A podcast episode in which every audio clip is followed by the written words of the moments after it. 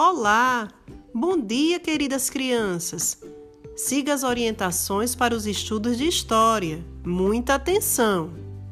Revisaremos hoje os três momentos em que tradicionalmente se divide a pré-história e destacar alguns elementos que a compõem. O primeiro momento que é dividida a pré-história é o Paleolítico, também conhecido como Idade da Pedra Lascada em que nossos antepassados deram início à fabricação dos primeiros instrumentos através da quebra de pedras ou raspagem das mesmas. Foi nesse período também que desenvolveram algumas atividades, como a pintura rupestre e o domínio do fogo.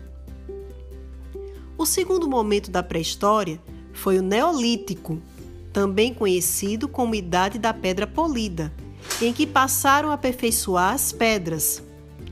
E foi nesse período também que os seres humanos desenvolveram a agricultura e a domesticação de animais.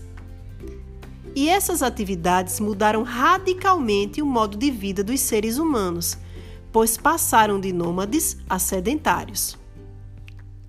O último momento da pré-história foi a Idade dos Metais, marcado pelo fim da Idade da Pedra e o início da fabricação de ferramentas e armas de metal.